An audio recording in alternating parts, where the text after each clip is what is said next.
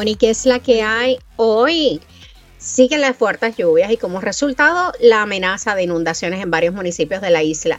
Fuertes críticas ante la sentencia de 10 años de probatoria a Carlos Maldonado por el hit and run que arrebató la vida de Natalia Ayala interesantes los números que presenta la encuesta del nuevo día para la alcaldía de San Juan. Romero se mantiene en la delantera, pero, pero posiciona a la mencionada aspirante del PPD, Terestela González, con unos números muy interesantes, considerando que todavía no ha oficializado su candidatura. Y como todos los viernes, aprovechamos para conversar con los duros en el análisis de campañas. El estratega Jorge Sanders, veterano de campañas, y la comunicadora Ileana Báez sobre los resultados de la encuesta. Así que arrancamos con qué es la que hay.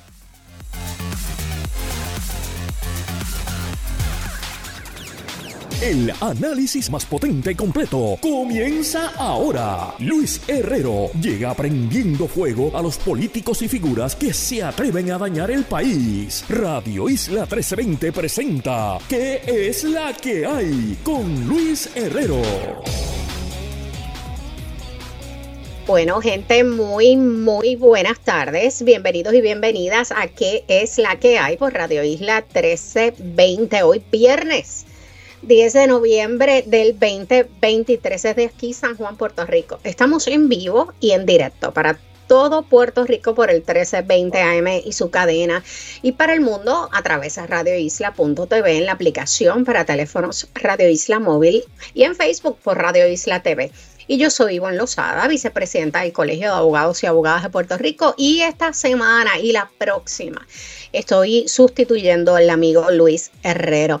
Recuerden que me pueden seguir en las redes sociales, en Instagram, Threads y en Facebook. Y también que pueden escuchar este programa en su formato podcast. Así que lo buscan como que es la que hay en su aplicación de podcast favorita.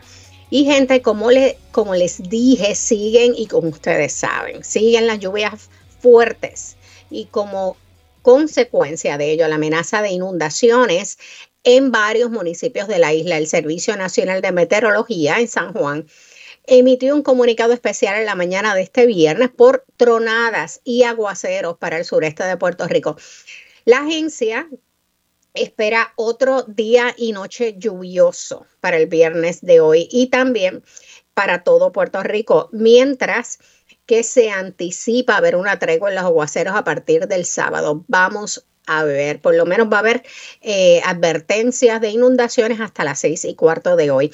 Durante el día y la noche se esperan posibles tormentas eléctricas aisladas. Estén al tanto, por favor de las tormentas eléctricas para en su área y esté preparado para refugiarse. También se esperan inundaciones en áreas urbanas, en carreteras.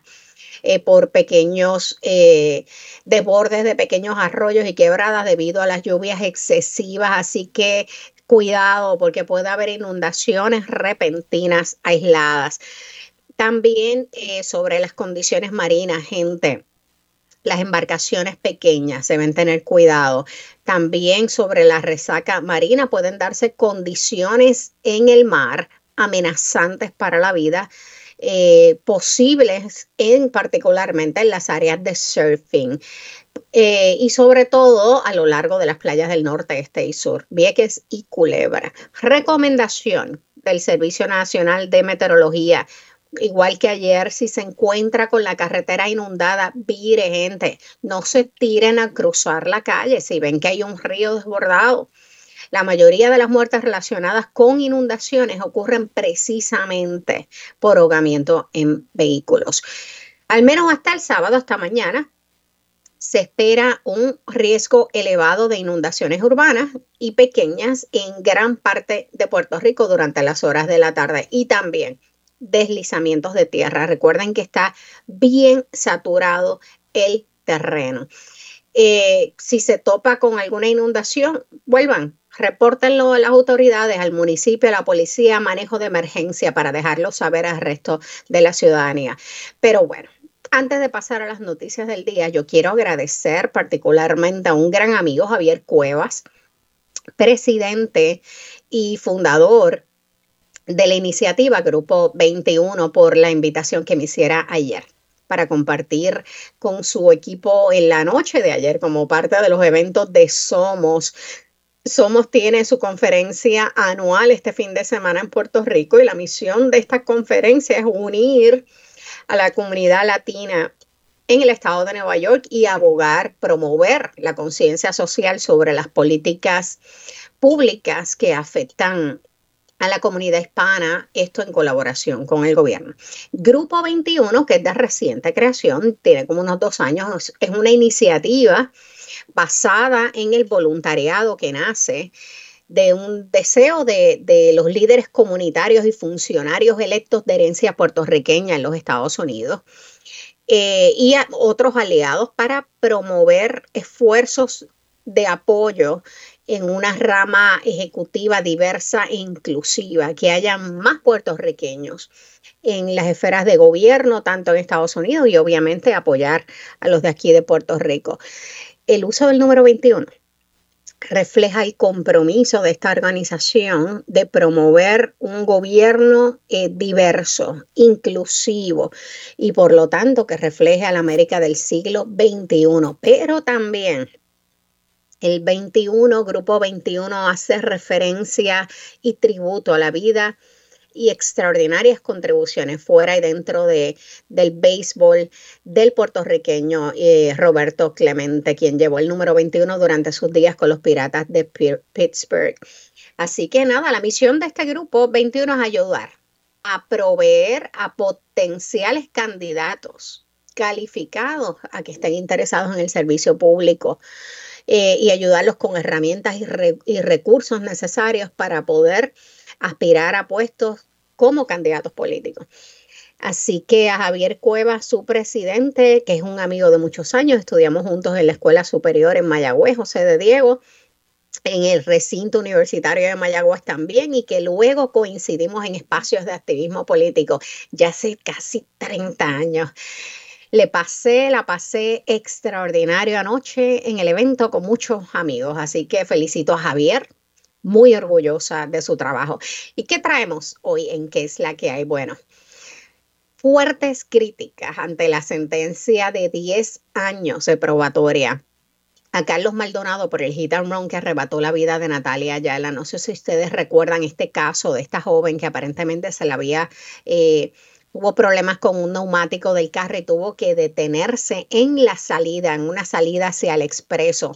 Y en la gestión, estaba acompañada de un amigo, en la gestión de atender la situación del neumático de su auto, se vio impactada por un conductor que la arrolló, la atropelló y se dio a la fuga. Este conductor es Carlos Maldonado.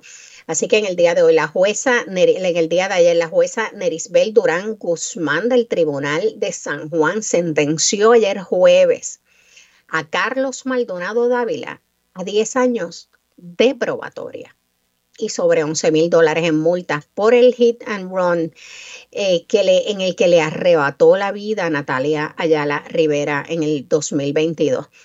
Esto ocurrió en enero, 4 de enero del 2022, terrible para las familias cada vez que ocurren este tipo de desgracias en las vacaciones, en el, en el tiempo navideño. Natalia, de 20 años, como les dije, se había detenido en un área de emergencia, en el paseo, en el elevado del expreso por una goma vacía cuando eh, fue impactada.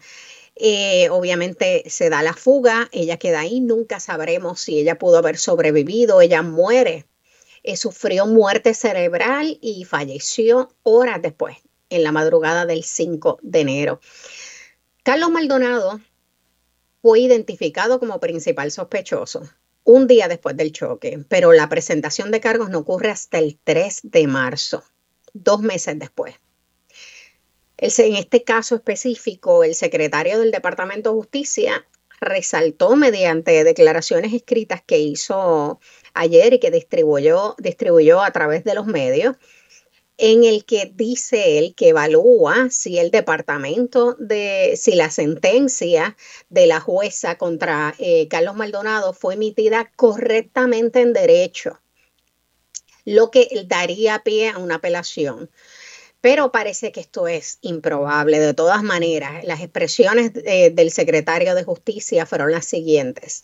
Reconocemos la discreción que tiene la jueza, la juez para imponer la sentencia, pero con todo el respeto que merece el tribunal, esa sentencia no le hace justicia a las víctimas y sus familiares, especialmente cuando se demostraron las actuaciones intencionales y temerarias de Carlos Maldonado Dávila después de haberle arrebatado la vida a Natalia Nicole y causarle daño físico a Carlos Adil Sosa Villo.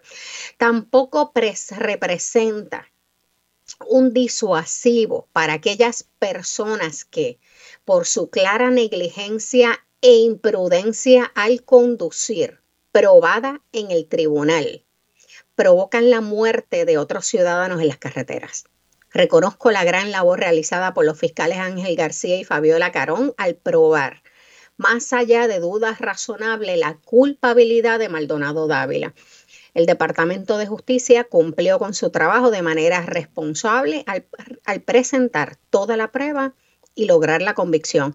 Pero en nuestro sistema de justicia hay varios componentes y la sentencia le corresponde al juzgador nuestra solidaridad con las víctimas y sus familiares en este momento. Esas fueron las palabras del secretario de Justicia, Domingo Emanuel. Y por su parte, la fiscal Fabiola Carón sostuvo en una parte con los medios que el convicto no mostró empatía ni arrepentimiento por los cargos que fue hallado culpable hasta el día de su sentencia la ley dispone, la hoy, la ley vigente hoy, lo que dispone es lo siguiente, y les voy a decir, en aquellos casos en que la persona que condujera un vehículo de forma imprudente o negligentemente le ocasione la muerte a otra persona, incurrirá en delito menos grave con una pena de tres años de reclusión. Si la persona conducía de forma temeraria, con claro menosprecio a la seguridad y le ocasiona la muerte a otra persona, incurrirá en delito grave con una, una pena fija de ocho años de reclusión y una multa de cinco mil dólares. No obstante lo anterior, si la persona que conducía un vehículo de forma imprudente o negligente le ocasiona la muerte de otra persona y se va a la fuga incurrirá en delito grave con una pena fija de 10 años de reclusión y una multa fija que no excederá de 10 mil dólares. Este es el caso, este es precisamente el caso que estamos viendo, con la diferencia de que no se le impuso una, una, una, una pena de 10 años de reclusión. Eso no fue lo que ocurrió. Lo que ocurrió aquí fueron que le dieron 10 años de probatoria. ¿Y por qué ocurre esto? Ocurre porque hay una ley que es la ley de sentencia suspendida y libertad a prueba, que le da a la jueza discreción para suspender los efectos de la sentencia de reclusión en todo caso de delito grave y en todo caso de delito menos grave. Y si Existen excepciones, como lo son delitos violentos, eh, asesinato en primer grado, eh, delitos relacionados a armas de fuego, drogas, actos lascivos y secuestro, secuestro, entre otros. En el caso de la ley de tránsito, solo excluye expresamente de las sentencias a los conductores ebrios convictos de causar grave daño corporal a alguna persona.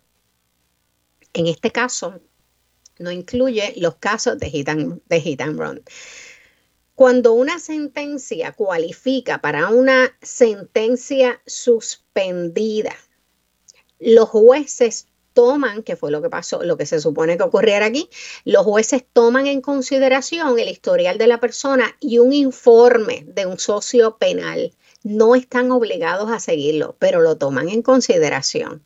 En este caso, ciertamente, la jueza impuso la, sentencia suspendida por entender que ese informe del técnico sociopenal que recomendaba como mínimo un año de cárcel, como mínimo, y el resto en probatoria, estaba plagado, según la jueza, de opiniones e inferencias infundadas, por lo que no validó la recomendación que hizo en sala la técnico sociopenal de que por lo menos cumpliera un año de cárcel. Y gente,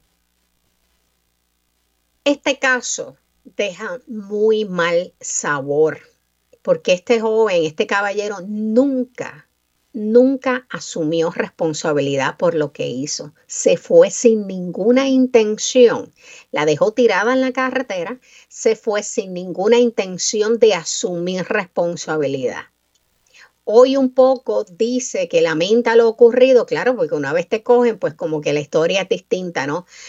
pero no tenía ninguna intención. Él fue a juicio y salió culpable y ahora tiene un repentino acto de arrepentimiento y pide perdón a la familia. Este caso deja un muy, muy mal sabor en el país por el mensaje, por el pésimo mensaje que envía.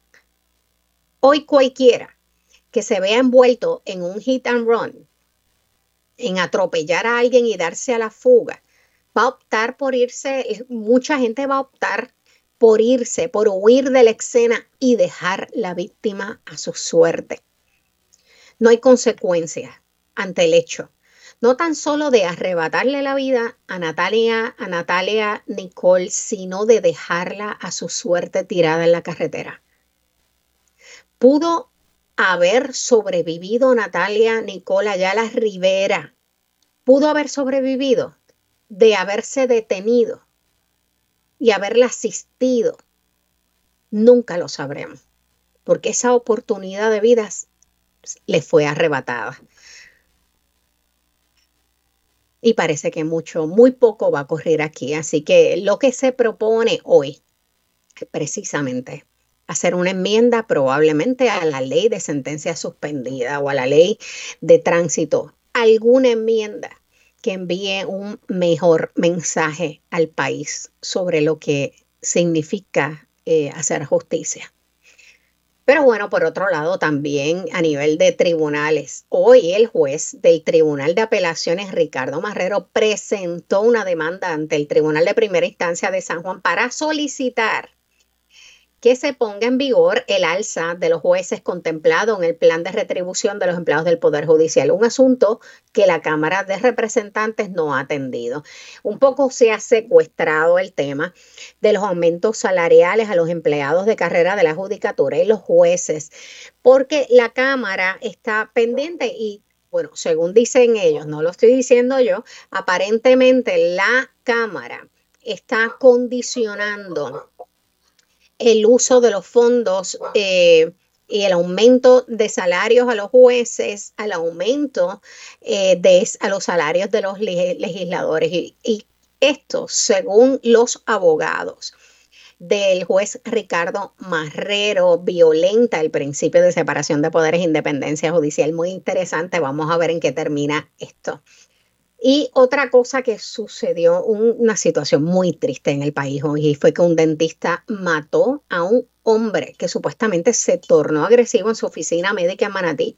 Según la policía, el alegado paciente entró molesto, no sé si por algún servicio médico dental que le dio el dentista, agredió a la secretaria y al dentista por lo que el dentista desenfundó un arma de fuego y le disparó.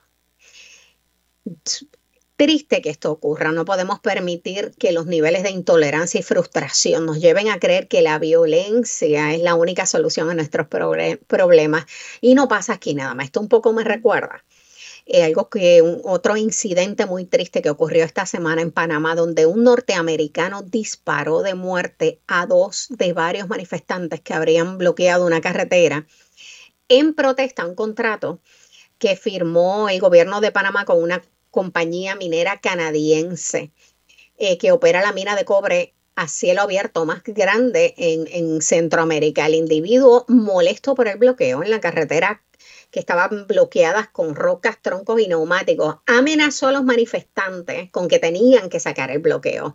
Como no lo sacaron, él sacó su arma y le disparó a los manifestantes, hiriendo de muerte a dos. Después que los hiere, de muerte y están en el suelo, ven el video que él sigue sacando como si nada hubiera ocurrido. Increíble. Sigue sacando los troncos y las gomas y, los, y, la, y las rocas de la carretera. Como les dije, no podemos permitir que la violencia sea eh, la solución a nuestros problemas. Pero bueno, de regreso al deporte nacional, y esto lo vamos a estar discutiendo más adelante con el panel, con el mejor panel de análisis político del país. Y es que la encuesta del nuevo día coloca a Miguel Romero, quien con un 54% de intención de votos entre los electores elegibles para votar en San Juan.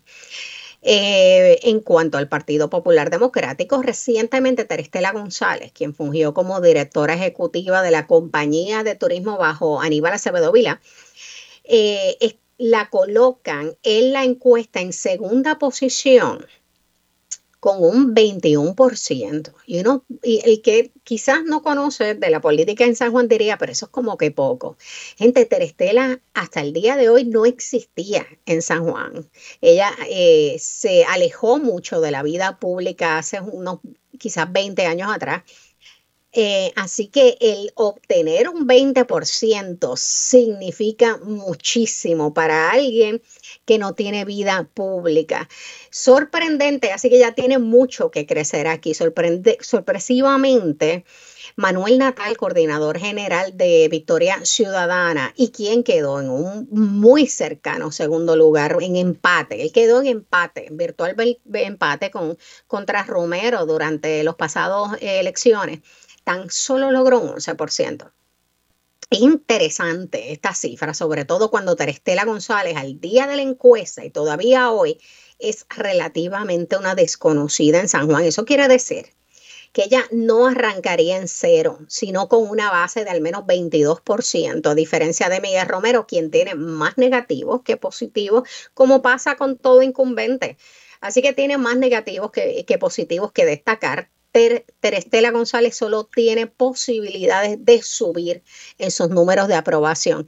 Romero tendría que enfrentarse al récord limpio de la exdirectora de turismo. En cambio, la caída en aprobación pública de Manuel Nadal y de Victoria Ciudadana resulta un objeto de estudio.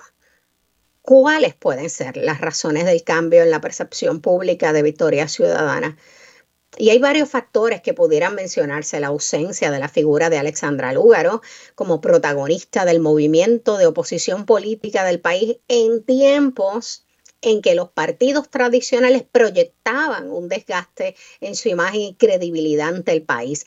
La percepción de abandono de la ciudad capital y de las plataformas de fiscalización a nivel nacional por parte de Victoria Ciudadana sí hay unos nichos de política pública que han ocupado, pero no han logrado ocupar el espacio de fiscalizadores efectivos ante la administración de, de Pierluisi. Eh, la incertidumbre frente a lo que es la llamada alianza.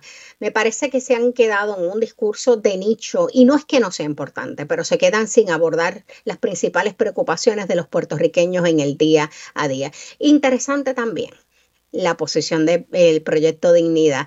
Pero bueno, estos son temas que vamos a estar, que vamos a continuar analizando con el mejor panel de análisis político. Así que nos vamos a una pausa.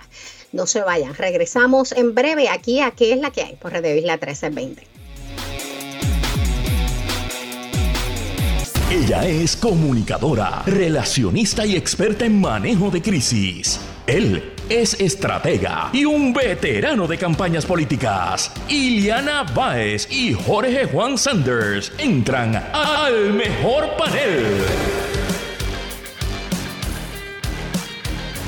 Vamos aquí a qué es la que hay por tu emisora Radio Isla 1320 y están Missing in Action. Eh, por ahí Jorge Sanders y Eileana Baez, pero es lo que los consigue el técnico. Yo voy a seguir aquí conversando con ustedes sobre lo que ha sido la encuesta en estos días del nuevo día, particularmente la encuesta de hoy. Vamos a retomar la conversación. Hablábamos de los números. Hoy salieron los números sobre la alcaldía de San Juan. Así que la encuesta del nuevo día coloca en la delantera a Miguel Romero, quien obtendría de ser las elecciones hoy, claro, Él está corriendo solo porque no hay candidatos. Al día de hoy, él es el único candidato de los, ¿cuántos partidos somos? De los cinco partidos que hay.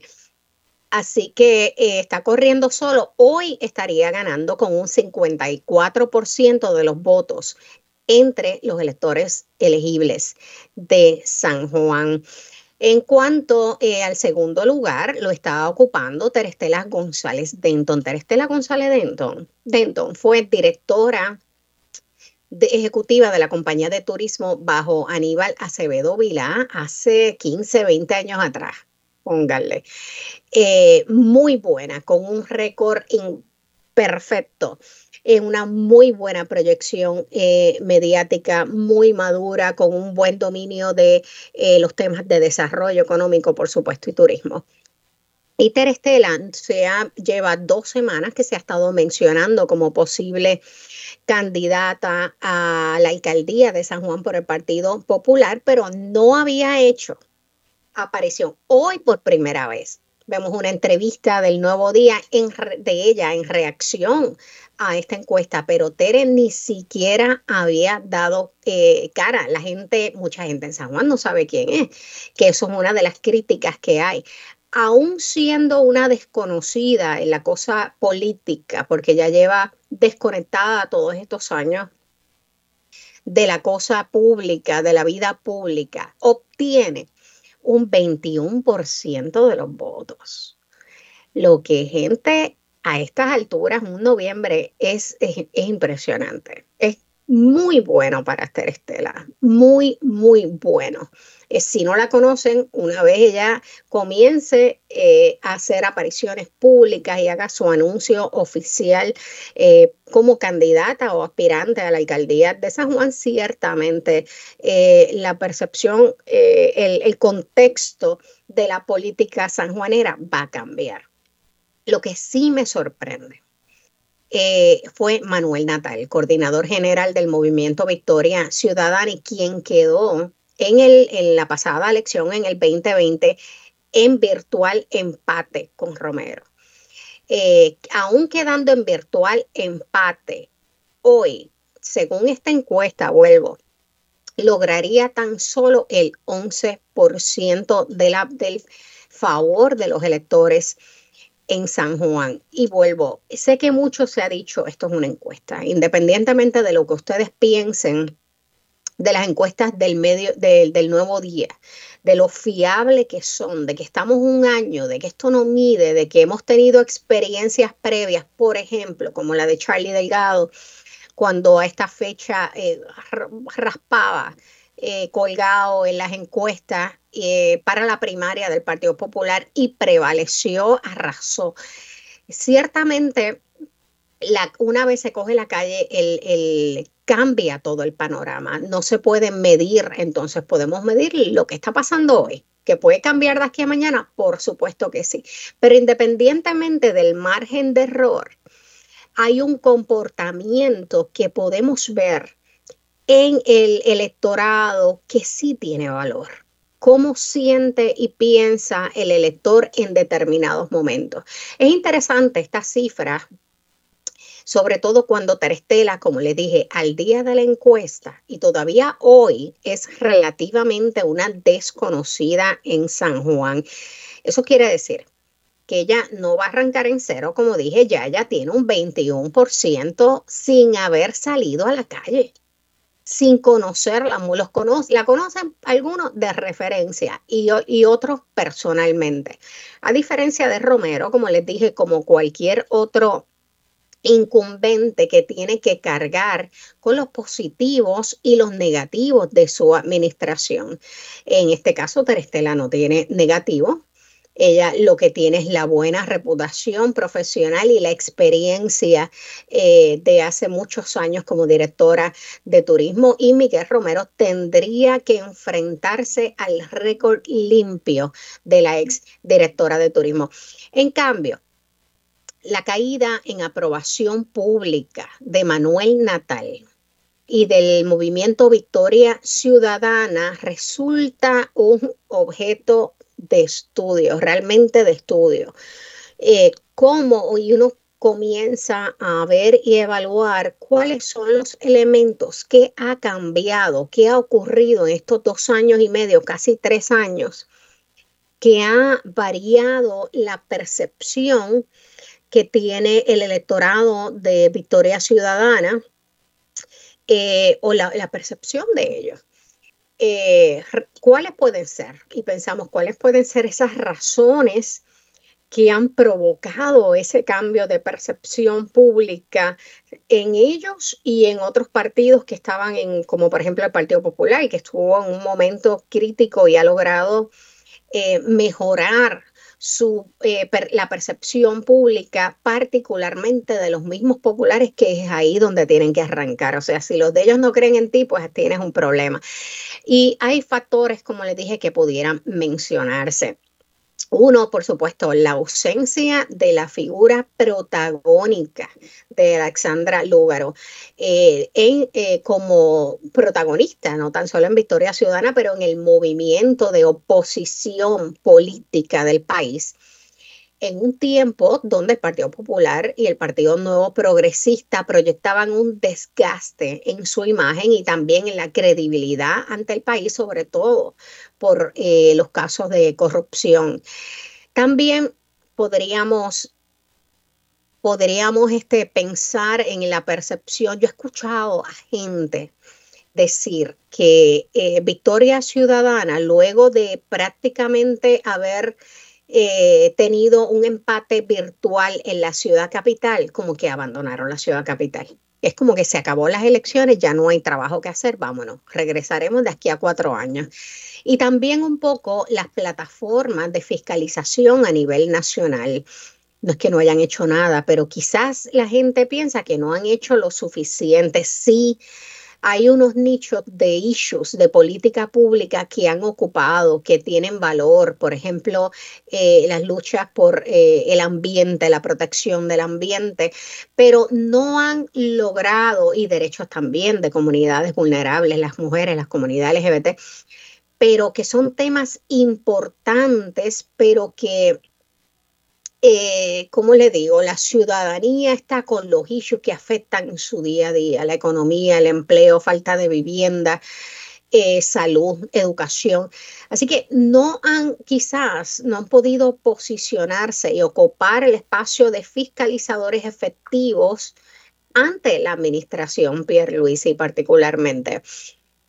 Y en el caso de San Juan también, el, único, sé que hay gente que va a discrepar de mí, pero la única persona que yo veo en todos los medios todas las semanas, todas las semanas sin fallar, por no decir todos los días, es Manuel Calderón, el legislador popular eh, de, en la legislatura municipal de San Juan. Es la única persona que hasta hoy ha estado casi todos los días fiscalizando Así que eh, un poco eh, esa es la fiscalización, esa es la única oposición. También digo, y me parece que se han quedado en eso, en el discurso de nicho, y no es que no sea importante, pero se quedan sin abordar las principales preocupaciones de, de la vida cotidiana de los puertorriqueños. También eh, la falta, la incertidumbre que llevan todo el año o más, eh, algo más, eh, frente a esta propuesta alianza, que no, nunca lograron definir eh, expresamente, detalladamente, a qué se referían esta, esta alianza que querían formar eh, de camino a la elección del 2024 en la papeleta junto al Partido Independentista puertorriqueño. Y incluso yo que me puse a ver y a leer sobre otras coaliciones y alianzas en América Latina, que hay diversidad de alianzas y regulaciones eh, para establecer este tipo de, de, de acuerdos entre partidos o de candidatos independientes, pero eso nunca ocurrió. No tan solo no ocurre eso, es que no se está claro de quiénes formarían parte de esta alianza. Y esto afecta a todos los partidos en la medida en que no se definen esos rostros pues eso afecta a los números del partido. Ciertamente en San Juan no se ha definido los rostros, pues afectan los números. Eh, la medida en que no se eh, define la candidatura a la gobernación del Partido Popular también afecta porque hay incertidumbre. Y eso le tiene que afectar a Victoria Ciudadana en la medida también en que no es tan claro si van a tener un solo candidato a la gobernación, que es eh, Juan Dalmao, que suponemos que es Juan Dalmao, o Victoria Ciudadana va a tener su propio candidato a la gobernación. Esa incertidumbre mata mata a los partidos y mata el entusiasmo del electorado. Igual pasa en el, eh, el cambio en, bueno, interesante también al otro extremo.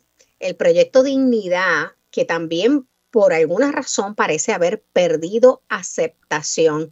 Pero vamos a seguir con esta, con esta conversación aquí donde la dejamos. Nos vamos a ir a una pausa. No se retiren, que estamos de vuelta aquí con qué es la que hay.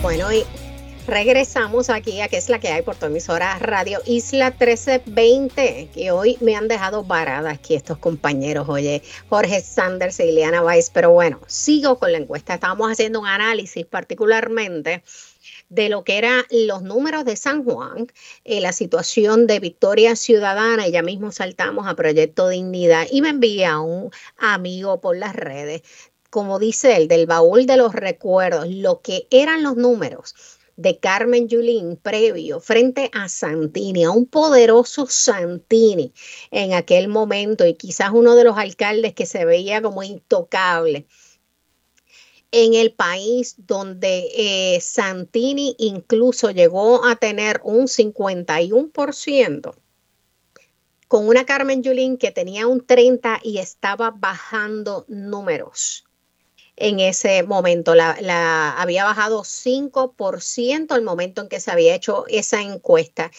Así que, gente, esto es lo que está pasando. Terestela acaba de llegar con un 21% y sin negativo. Y yo les aseguro que Miguel Romero no es con todo, y no estoy diciendo cosas positivas de, de, de Santini, pero no hay duda de que Santini era un alcalde con una proyección muy, muy fuerte. Y miren lo que ocurrió. Así que eh, yo no sé, pero yo estaría, eh, los populares de San Juan deben estar muy, muy entusiasmados con esta movida. Pero estábamos hablando también de eh, los elementos que pudieron haber afectado esa elección eh, y la percepción en Victoria Ciudadana y saltamos un poco al otro extremo, al proyecto Dignidad, que tengo que decirles que sí me sorprendió, me sorprendieron esos números tan bajitos de Proyecto Dignidad y Joan Rodríguez Bebe, porque hay un nicho eh, bastante eh, leal, no cautivo una población cautiva al discurso de, lo que ha sido hasta hoy el discurso de Proyecto Dignidad y de una Joan Rodríguez Bebé que se había convertido en un fenómeno de las redes sociales. Era como que la TikTok eh, política con este estilo muy histriónico, ¿no? Y de faranduleo, con, donde eh, la mayoría de ese discurso se limitaba a ese faranduleo mediático político de las redes sociales. Así que eh, mm, es interesante, ¿no? Cómo el proyecto Dignidad parece haber perdido aceptación, disminuyendo la percepción favorable de este nuevo partido, ¿no? Como estos extremos, eh, los partidos, el, de más un poco más liberal, el de extremo liberal y extremo conservador, eh, han perdido mucho en estos dos años y medio. Digo, no, no hay que bajar la guardia el cambio, eh, particularmente con Proyecto Dignidad, cuyo discurso es una amenaza y un peligro para los derechos de las comunidades eh, vulnerables del país.